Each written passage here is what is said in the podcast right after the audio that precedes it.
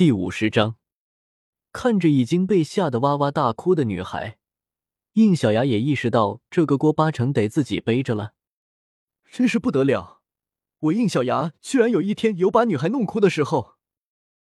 看得出来，刚刚那狂野的杀人一幕全被这个女孩给看在眼里了。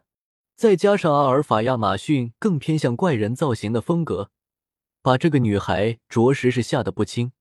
所以，应小牙一跃跳到他头顶的，用斗罗的方式解锁假面骑士第五十章。谁能笑到最后？